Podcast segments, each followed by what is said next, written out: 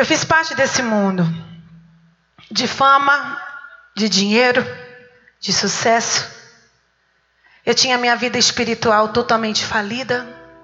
A minha árvore era uma árvore seca, aonde eu não dava frutos, aonde eu não conhecia um Jesus que pode ressuscitar mortos, que pode restaurar o teu casamento, que pode tirar o seu filho das drogas e que pode mudar a sua vida de 380 graus do dia para a noite.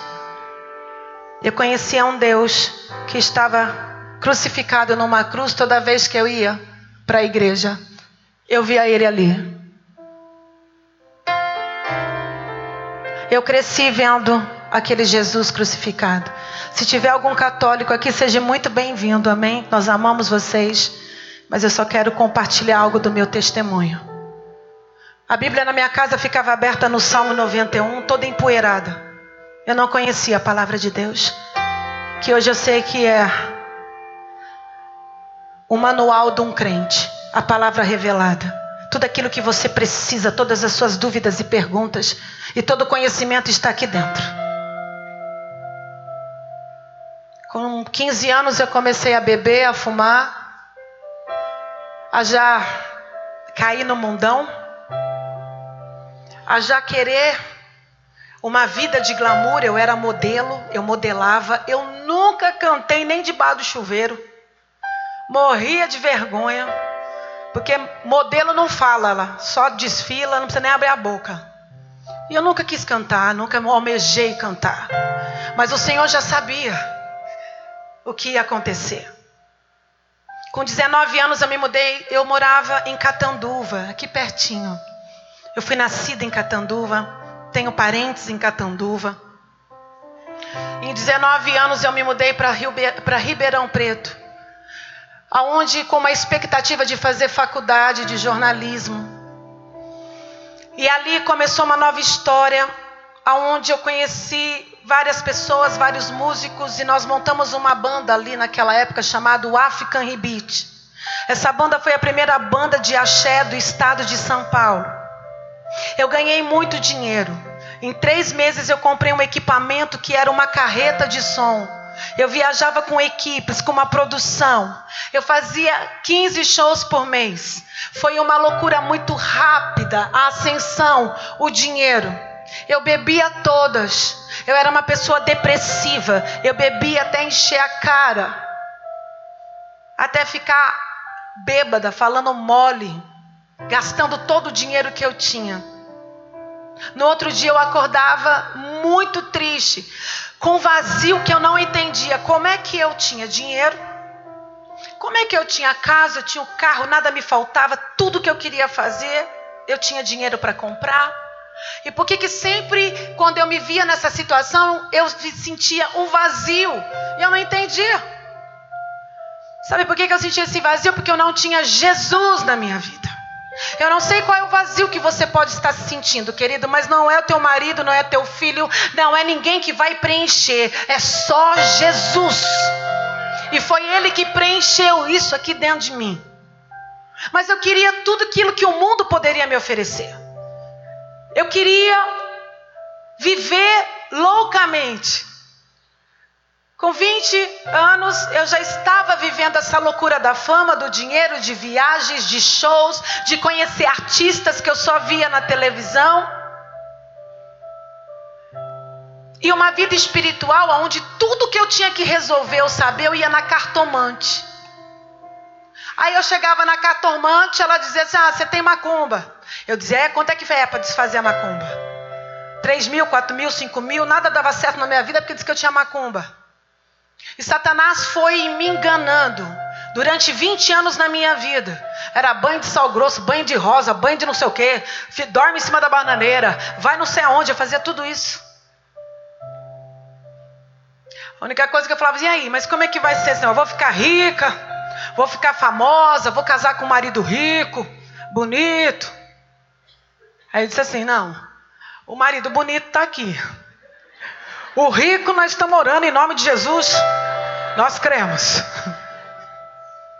Mas isso foi uma caminhada totalmente na minha vida. Os meus pais se separaram, eu tinha sete anos de idade. Eu venho de uma família que foi estruturada, uma família de mulheres. A minha bisavó criou os filhos sozinha, depois veio a minha avó, criou os filhos sozinha, depois veio a minha mãe, depois veio eu, e eu disse: pode parar, agora tem minha filha. Eu quebro toda legalidade. Qualquer demônio que venha sobre a minha vida, sobre a vida da minha filha, porque ela vai ter uma família, ela vai se casar, ela vai ter um esposo, ela vai ter filhos abençoados. Filho, abra tua boca e abençoa os teus filhos.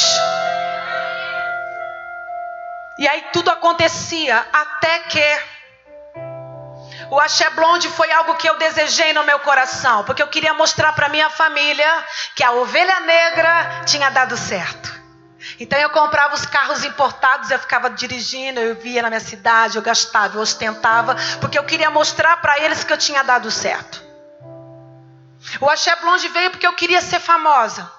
Eu desejava ser famosa, eu queria estar lá, no Gugu, no Faustão, na Ana Maria Brega, onde vocês me viram ali. E aconteceu.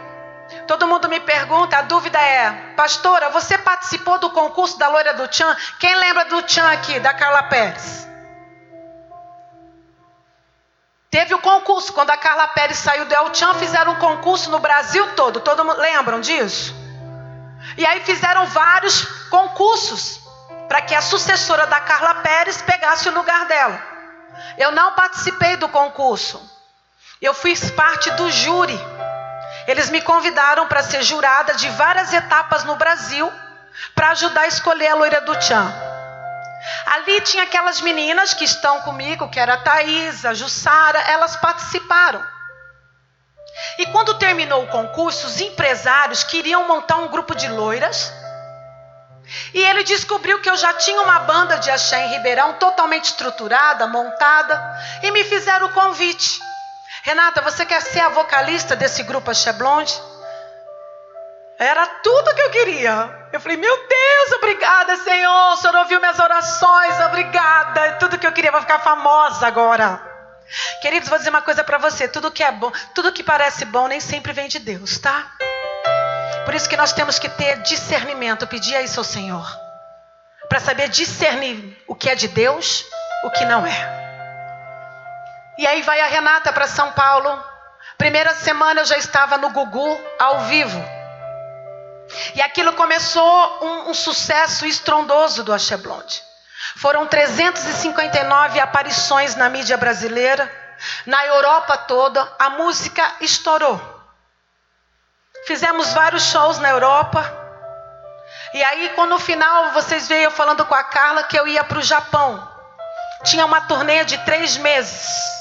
Nesse momento que está tudo acontecendo, a Chamblonde eu ganhando muito dinheiro, andando de avião, aquela coisa toda que vocês vêem na televisão, almoçando na casa do, infelizmente, do falecido Gugu. A minha vida mudou. Os meus amigos que eu vi, aquelas pessoas que eu via na televisão se tornaram meus amigos, entre aspas. E num belo dia, num evento em São Paulo, no Center Norte, aonde estavam todos os artistas do Brasil, cantores, executivos de gravadora, apresentadores de televisão, o Axé Blonde entrou como superstar lá dentro. E a gente estava cheios de seguranças, paparazos, e a gente começou a entrar e aquele empurra, empurra, empurra, empurra. Eu senti um dedo fazendo assim, ó. E quando eu olhei para trás, era um senhor desse tamanhozinho, cabelo bem branco, com uma camisa da cor do nosso diaconato. Ele olhou para mim e disse assim: Deus manda te dizer para você cantar e louvar Ele, que Ele vai te levantar sobre esta terra. Quando eu olhei para aquele homem, eu olhei para as meninas, falei: gente, tem um homem louco aqui atrás de mim falando para mim cantar para Deus, falando um monte de coisa para mim. As meninas, que homem, Renato, que está aqui atrás, está aqui atrás de mim. Renata, não tem homem nenhum. Eu falei, lógico que tem. Acabou de falar comigo. Cadê o homem? Cadê o homem? Cadê o homem?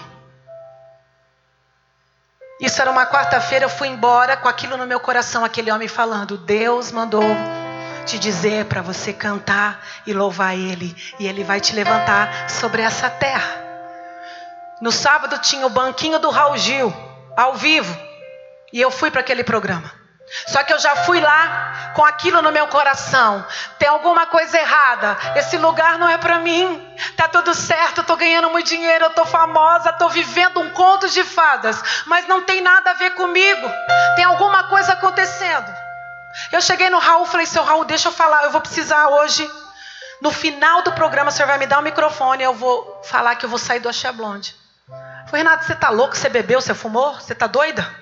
Vocês vão agora para o Japão?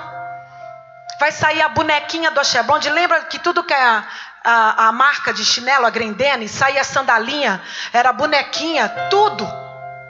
Tava no auge, todo mundo queria estar tá no meu lugar. E eu falei para ele e ele me deixou. Eu me despedi naquele dia, ao vivo, agradecendo.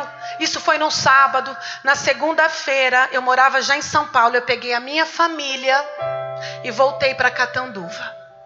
Só que quando eu voltei para Catanduva, não tinha mais aquela chupinzada na minha piscina comendo da minha picanha, dentro da minha casa, porque eles tinham, eles tinham assistido o Raul Gil e eu não era mais a Renata do Axé Blonde. Porque o mundo é assim, eles te amam com aquilo que você pode te oferecer a eles. O dia que você não tiver mais nada para oferecer, todo mundo, ó.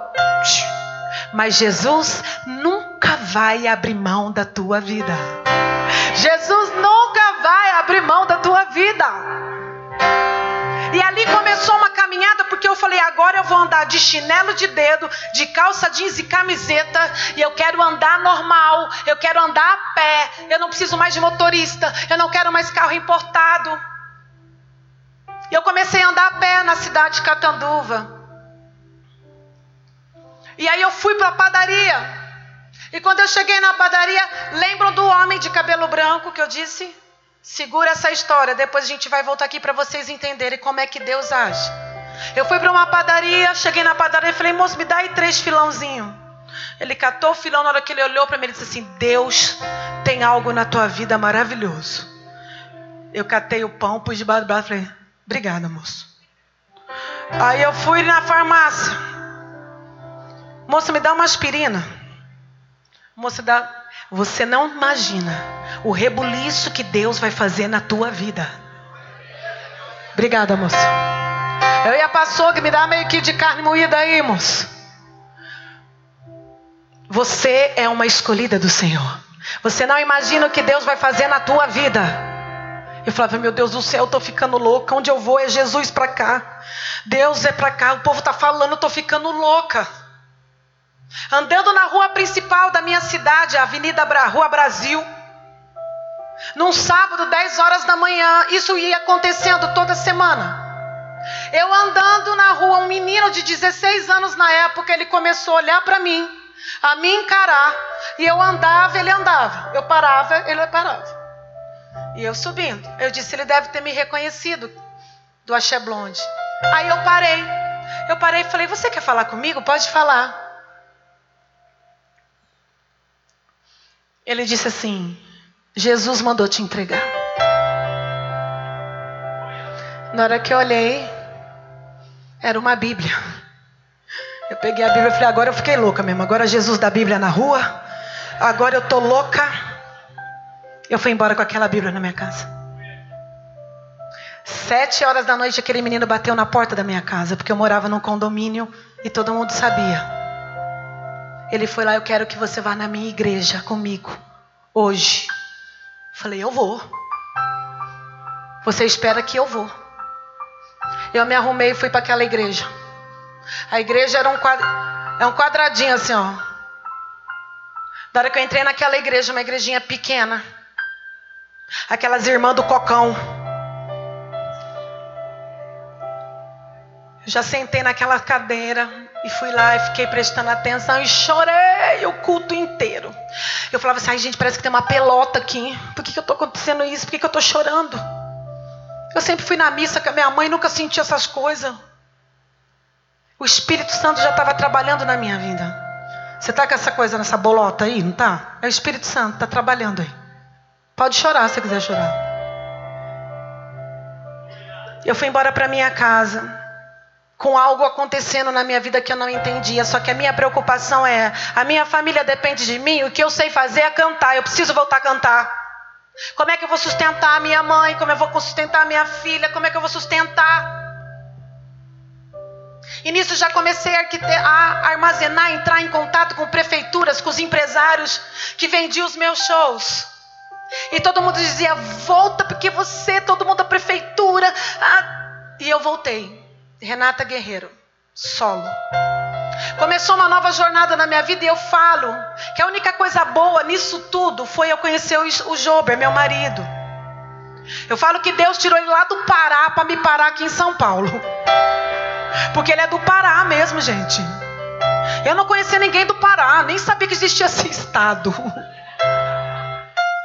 Não tinha ninguém em comum. Como é que podia um negócio desse? Só que o Jober nasceu no berço evangélico. Minha sogra era zeladora da igreja batista lá de Marabá. Foi criado, foi, nasceu no fundo da igreja. Só que aí que aconteceu?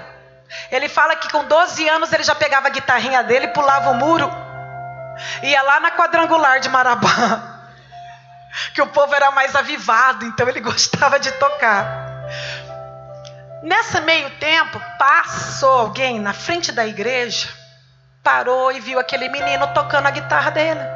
Nossa, toca bem esse menino. Vamos pegar esse menino para tocar com fulano. Vai fazer maior sucesso. Catou aquele menino da igreja, trouxe ele aqui para São Paulo.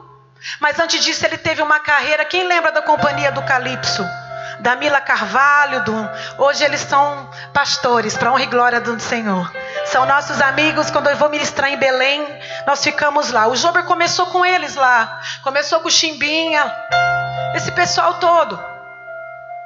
E aí ele estava totalmente fora dos caminhos do Senhor aqui em Ribeirão Preto. Tocando com duplas sertanejas famosas, fazendo shows seculares, bebendo, fumando, tendo uma vida totalmente fora daquilo que Deus planejou para a vida dele. Mas como Jesus nos ama tanto, tanto, tanto, tanto, Ele não vai abrir mão da vida de gente, de nenhum de vocês. Eu precisava de uma banda onde o guitarrista era ele. Deus une dois propósitos, dois chamados junto. E quando eu conheci ele, não fui com a cara dele. Não gostei, cara chato. Chato. Melhorou bastante. Porque atrás de um grande homem sempre há uma grande mulher, né, gente? Pode aplaudir, mulherada.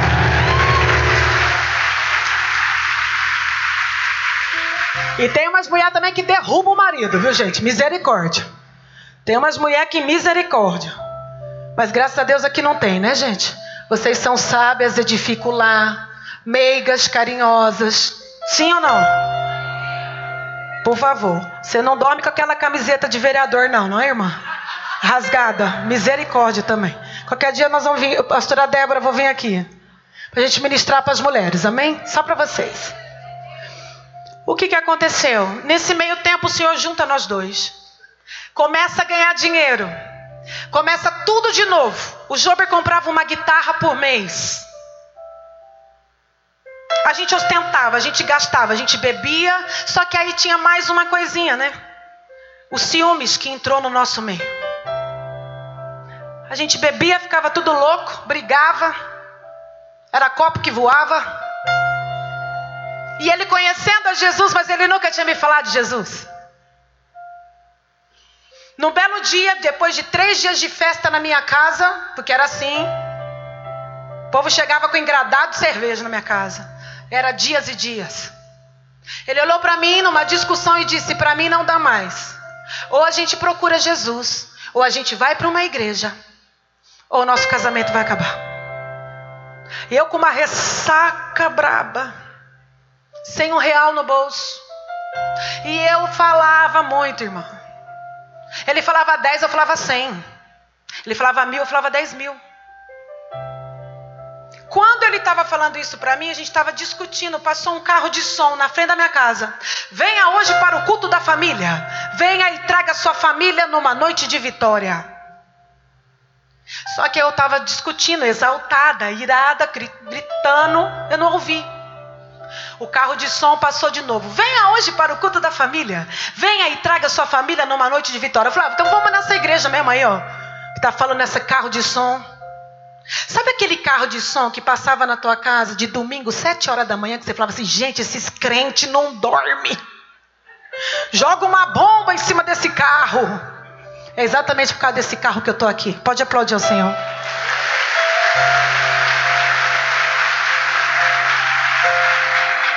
Irmão, esse carro de som mudou minha vida. Sabe aquele panfleto que às vezes o pastor faz de evangelismo? Você não sabe que você pode ganhar uma alma. Você pode ganhar uma vida. Todos os instrumentos do Senhor são válidos. E nós fomos para aquela igreja. Bonita, grande. E eu cheguei naquela igreja, eu, Jober e a minha filha, a Tuíra, ela tinha 11 anos. Eu já cheguei, já tinha as irmãs lá na, lá na entrada, elas já me abraçaram. Ai, que bom que você está aqui. Você é muito importante para nós. Nós estávamos esperando por você. Eu falei, nossa, que delícia de igreja. Aqui mesmo que eu vou ficar. Já gostei. Só que aí, irmão, eu já fiquei desconfiada. Eu fiquei só na pontinha da cadeira olhando para as irmãs, para ver se elas iam fazer a mesma coisa com os outros. Falei, ah, elas me cumprimentaram assim porque eu era do Blonde. Mas todo mundo que entrava, elas falavam a mesma coisa. Elas abraçavam. Que bom que você está aqui, seja muito bem-vinda. Sabe por quê? Porque exalava o amor de Jesus naquelas mulheres. Nós temos que exalar o amor de Jesus. Nós somos Jesus em nós. Representantes do Senhor nessa terra e nós precisamos amar. Amar nossos irmãos. Amar. A Renata, mas não vou com a cara daquela irmã. Vai ajoelhar, irmã. Vai orar. Nós temos que amar. E quando eu entrei naquele culto que o louvor começou a tocar, eu já comecei a chorar. E a minha filha e o Jober me cutucava. Para de que mico, você não para de chorar. Eu dizia, mas nem eu sei porque que eu estou chorando. Tem alguma coisa acontecendo, eu estou chorando. O pastor pegou o microfone e começou a pregar. Quando o pastor começou a pregar, eu cutuquei ele e falei, você falou para quem que nós ia vir nessa igreja, Jober? O pastor está falando a nossa vida, Jober. Para quem que você falou? Ele falava, Renata, para. Eu falei, não conheço ninguém. Você tá, tá todo mundo te olhando. Aí eu fui lá na obreira. Obreira, você me conhece, obreira? Ela disse, é, você é a moça da Chebonde. Eu falei, não, você conhece particularidades da minha vida? Ela, não, moça. Eu falei, mas o pastor está falando tudo. Eu não tinha intimidade com o Senhor. Eu não sabia que o Senhor usa homem e mulher em altares para falar conosco que estão aí, querido. Toda palavra deste altar é profética. É Deus que coloca sobre o homem, sobre a esposa, deste altar, todos aqueles que estão aqui. E eu entendi que era a boca de Deus, que era Deus falando comigo. Quando ele acabou de pregar, que ele disse assim: Tem alguém nessa noite que gostaria de aceitar, de receber Jesus como teu único suficiente Salvador? A minha filha fez assim. Mãe, eu quero. Falei, também quero, vamos lá. Eu peguei ela, vim e falei, pastor, o que eu tenho que fazer? Ele falou, filha, peraí que eu vou orar por você. Ele orou por mim. E eu vou dizer uma coisa. Faz 10 anos. 13 anos. Foi a primeira vez na minha vida que eu falei de verdade com Deus. Porque antes eu rezava um monte de rezas decoradas. Não só o Pai Nosso que foi deixado por ele, mas Ave Maria, Salve Rainha, crê em Deus Pai. E dormia. E no outro dia, Deus, o senhor precisa fazer. Eu quero isso, eu quero aquilo, eu quero aquilo, porque eu rezei ontem à noite antes de dormir. Mas quando eu tive um encontro real e verdadeiro com esse Deus que passeia sobre a igreja, que se move de uma forma poderosa nesse lugar, eu entendi o que era ter um relacionamento com o Senhor. Hoje eu consigo ouvir, eu consigo sentir. E eu falei para o Senhor, Deus, se o Senhor existe mesmo, eu quero que o Senhor arranca da minha vida tudo que não tem te agradado. Meu vício da bebida, meu vício do cigarro, as minhas mentiras, a minha avareza, a minha soberba, meu orgulho, minha sensualidade. Eu quero sair daqui hoje lavada e remida pelo teu sangue. Queridos, eu fiz essa oração com 15 dias. O Senhor me libertou do cigarro e da bebida. Você pode aplaudir o Senhor por isso? Porque Ele é um Deus que liberta, só Ele pode. Só Ele faz. A partir do momento que você quer, que você entrega de verdade nas mãos dele. Às vezes nós pedimos algo a Deus, mas não deixamos, não entregamos a direção para Ele. Sabe por quê? Porque nós não queremos renunciar. Nós não queremos não renunciar a muitas coisas da nossa vida. E naquele dia, depois desse dia, a minha vida mudou. Só que os contratos tinham. Eu continuei trabalhando no secular e continuei indo na igreja, segunda, quarta e sexta. Eu me batizei com 30 dias, eu e a minha filha. Eu fui batizada pelo Espírito Santo. Eu recebi o dom de línguas no mesmo dia do batismo nas águas. E o Senhor começou a acelerar um processo na minha vida, só que eu não queria parar de cantar no secular, porque era o meu meio de vida. Eu ganhava muito dinheiro. Era 150 mil reais na época, em duas horas de show. Eu não queria perder isso. Eu sustentava minha família toda, meu tio, minha tia, minhas primas, minha mãe, minha avó, todo mundo. E o pastor dizia assim para mim, Renata, minha filha, Deus está te chamando para ser instrumento dele nessa terra. Se ele te chamou, ele é fiel e ele vai te sustentar. Aí eu dizia assim, ah, pastor, Deus falou com o senhor, não falou comigo não. Quando ele falar comigo, eu paro. Quer dizer, Deus já estava falando comigo através do meu pastor. Querido, Deus fala com você através do teu pastor. Deus fala com você através da tua pastora. Então entenda isso. Aquele homem de cabelo grisalho que falou comigo numa conferência com uma pregadora de Goiânia, depois que eu já estava na igreja, aquela mulher começou a ministrar sobre anjos. Quando às vezes nós achamos que o anjo vai vir com dois metros de altura, com aquela zona branca. E eu estava sentada como você, o Espírito Santo, quando ela ministrou, Deus falou comigo: Lembra daquele homem de três anos atrás, de cabelo grisalho? Fui eu que mandei ele para falar com você. Deus estava usando o meu pastor para falar comigo, aquele homem que por um tempo eu conhecia Jesus naquela igreja, não era quadrangular, mas em oito meses eu caminhei ali. Só que eu tinha medo de parar com a minha vida financeira. Só que teve um dia que eu fui fazer uma micareta aqui em Bebedouro. Eu era a madrinha do da, da, da micareta de Bebedouro, meu trio elétrico estava passando. E eu já conhecia a palavra, já tinha sido batizada. Eu ia para fazer o show chorando, porque eu não queria fazer, mas os contratos me faziam isso. E naquela micareta, Deus me pegou em cima e falou assim: Você não quer me obedecer? Então você vai falar de mim agora. E a minha voz parou. E aquela música baiana que eu estava cantando, eu não consegui mais cantar. Paralisou. Eu olhei para o Jober, meu marido, e eu fiz assim para ele. E eu comecei a pregar, a falar de Jesus naquela micareta. Quando eu olhei para baixo do trio elétrico, eu comecei a perceber os jovens que estavam ali, vestindo o abadá, que é uma camiseta que é colocada na micareta. Eles estavam com a latinha de cerveja, começaram a jogar cerveja. Eles estavam fumando, jogaram o cigarro e começaram todo mundo a prestar atenção. E eu comecei a falar, a falar, a falar. Quando eu olho, tem 20 jovens ajoelhados, chorando. E eu descobri depois que eles estavam fora da igreja e que depois daquilo que eles ouviram lá, eles voltaram para a casa do Pai. Você pode aplaudir ao Senhor. E quando isso aconteceu, eu voltei para minha casa e eu não quis mais. Eu fui para a sala da minha casa. O Jober dá aula de música. Ele dava aula na época, ele estava num quartinho com, com um aluno.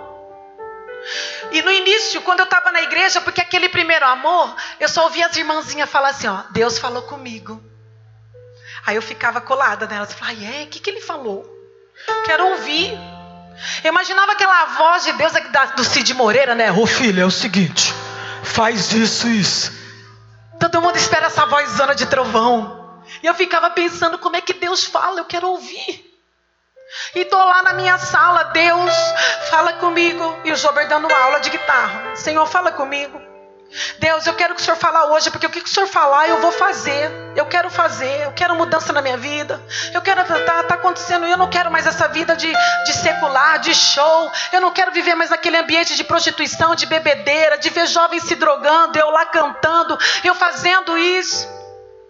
De repente eu falando, eu escuto assim: "Filha minha. Eu parei. Eu falei que eu queria tanto ter, ter tido um, uma câmera que filmasse. Acho que está acabando a bateria aqui. Alô? Que me tivesse me filmado naquele dia. Porque eu parei e congelei, com medo de não ouvir mais. E ele falou para mim, filha minha, esse sucesso que tu queres não é o que eu quero para tua vida. Você vai ficar dando voltas e voltas e voltas e não vai sair do lugar. Mas venha me servir, venha me louvar que eu vou te levantar. Quando eu ouvi essa voz, eu saí correndo.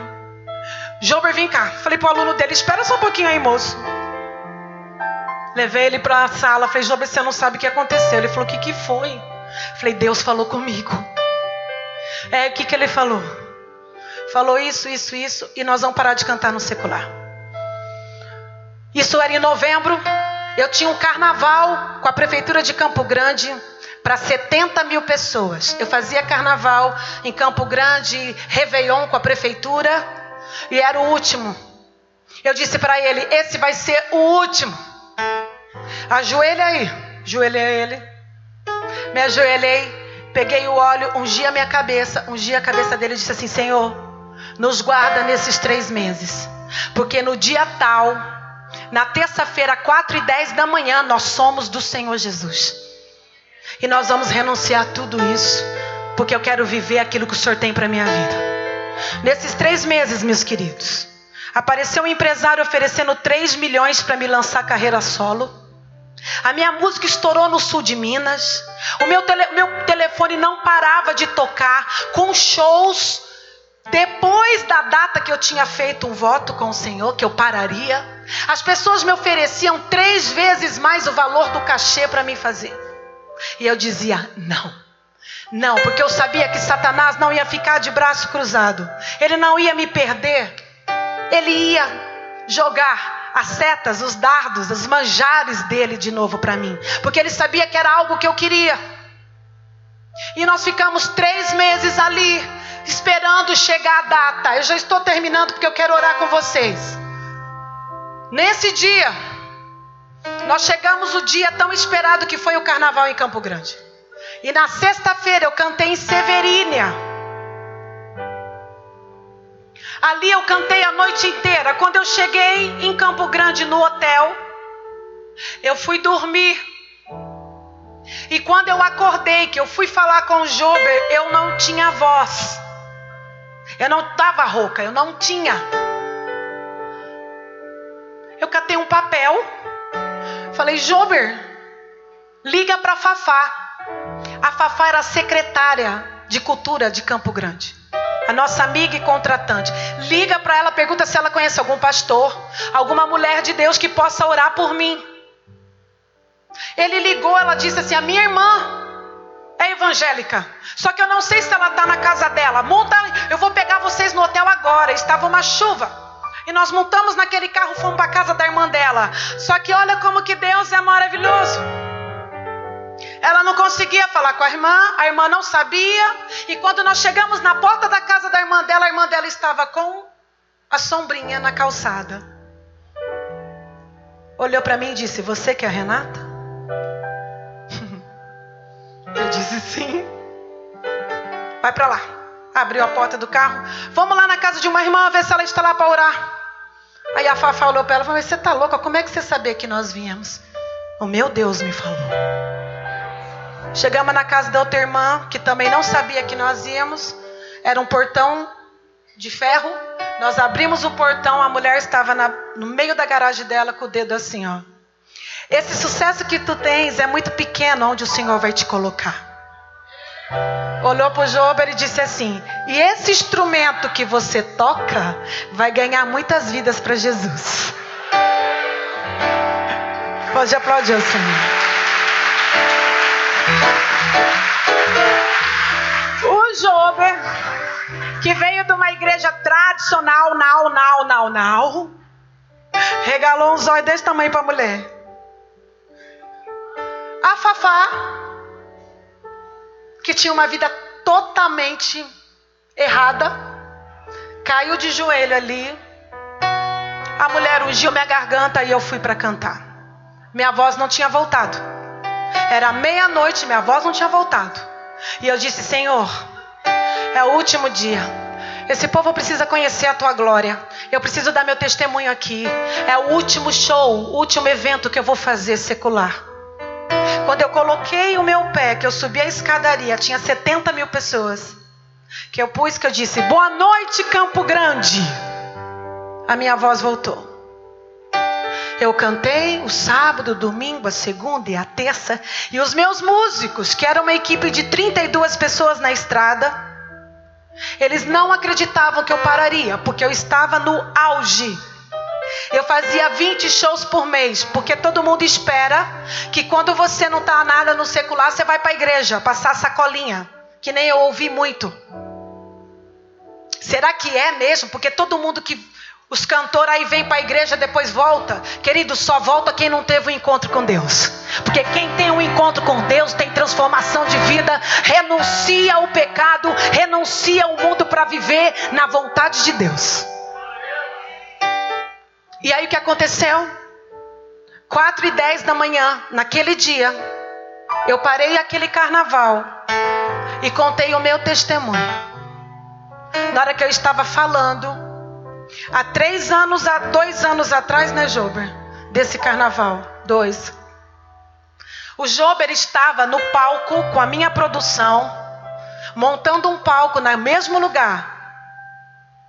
E eu tinha uma produção com um, uns, umas fotos minha de rosto de seis metros de altura.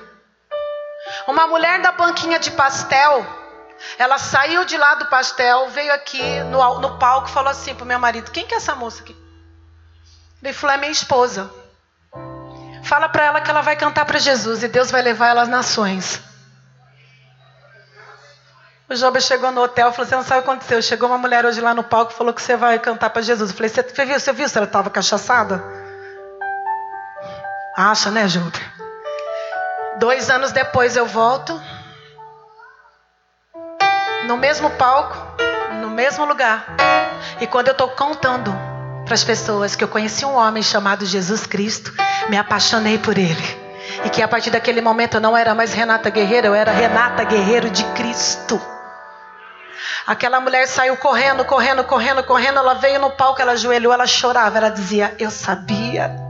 Eu orei por você todos esses anos, meu querido. Deixa eu dizer uma coisa para você. Não pare de orar por aquela pessoa que você quer um dia aí do teu lado, porque a tua oração tem poder e aquele que ainda não conheceu a Jesus vai conhecer no nome de Jesus. Não desista, ore, continue perseverando. Sem contar que um ano antes, dez mulheres, enquanto eu estava cantando, passaram com cartolinas. E eu descobri depois que eram umas irmãs da Assembleia de Deus. Elas entraram dentro de um carnaval pra, com um monte de cartolina escrevendo frases, como se Jesus estivesse falando para mim. Isso saiu no jornal de Campo Grande. Evangélicas entram no no carnaval de Campo Grande para evangelizar a cantora. Sabe, queridos, Deus ele fala com você através de pessoas. Deus ele fala com você o tempo todo. Eu vou dizer uma coisa para você.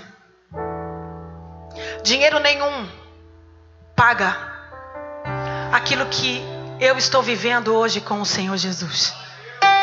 Dinheiro nenhum paga.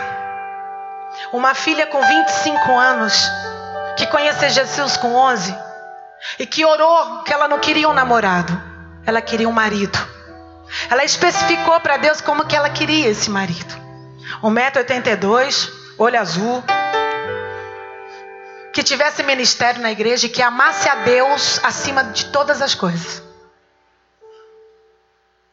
Com 18 anos, ela começou a namorar ele. Ela fez jejum de um ano com ele. E eles vão se casar o ano que vem. Pode aplaudir ao Senhor. Eles têm um ministério de adolescentes, eles são líderes de adolescentes na igreja onde eles se congregam. E eu louvo a Deus porque a minha, minha filha podia dar errado em tudo. Mas quando ela pequena, ela me via bêbada. E ela dizia: Mãe, para de beber. E eu botava ela de castigo olhando para a parede. E aquilo me refletia: o que eu estou sendo para minha filha? Que tipo de mulher será que ela está vendo? O seu filho é um reflexo de você. A sua a sua filha, mãe, é reflexo de você. O nosso comportamento é o testemunho para que nós possamos ganhar vidas lá fora.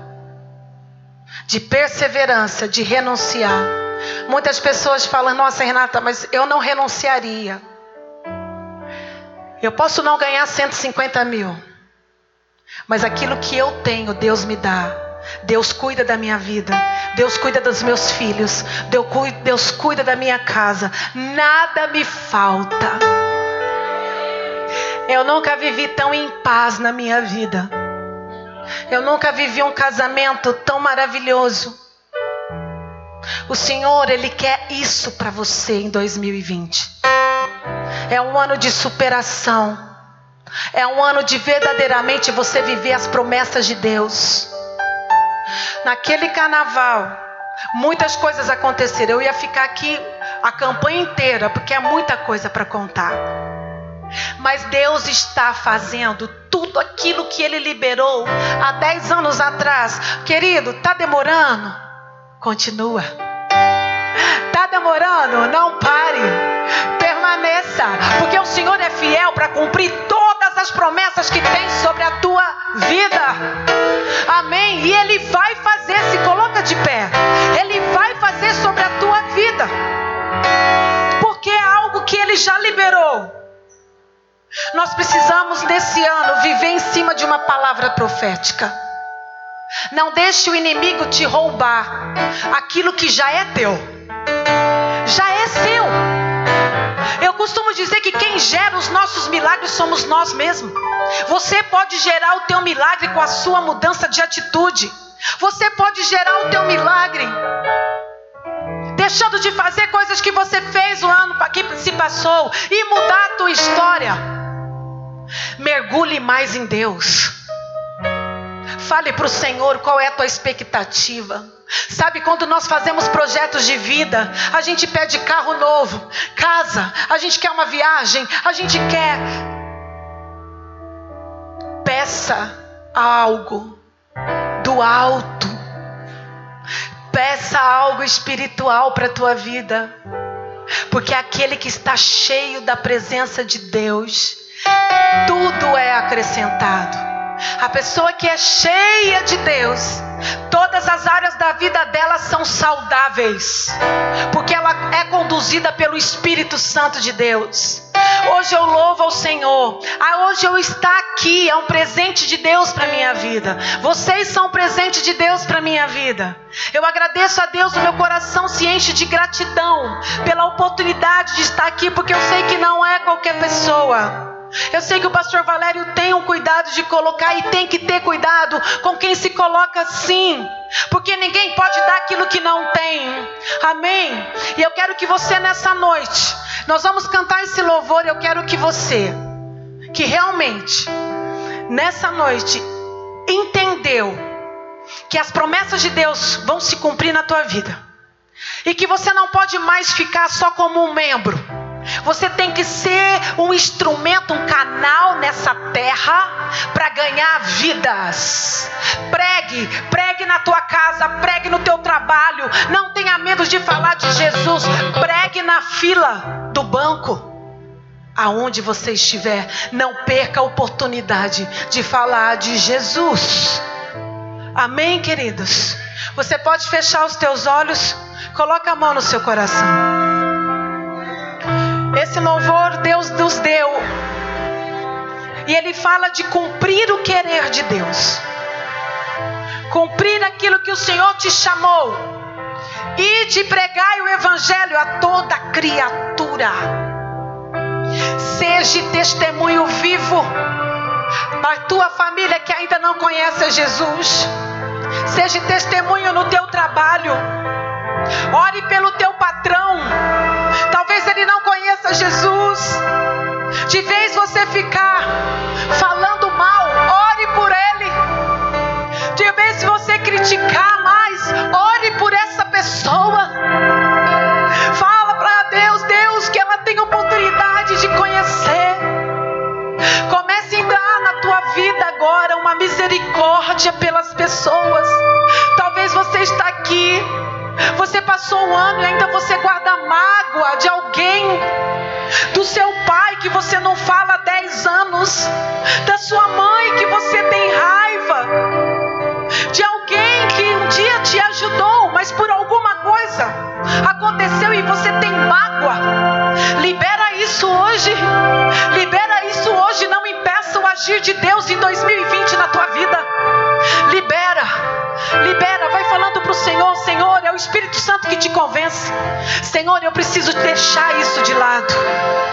Eu preciso arrancar essa mágoa do meu ex-marido.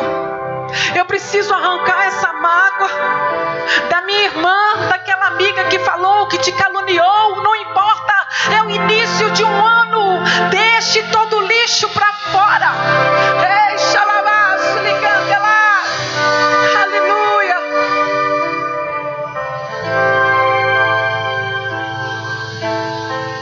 Aleluia.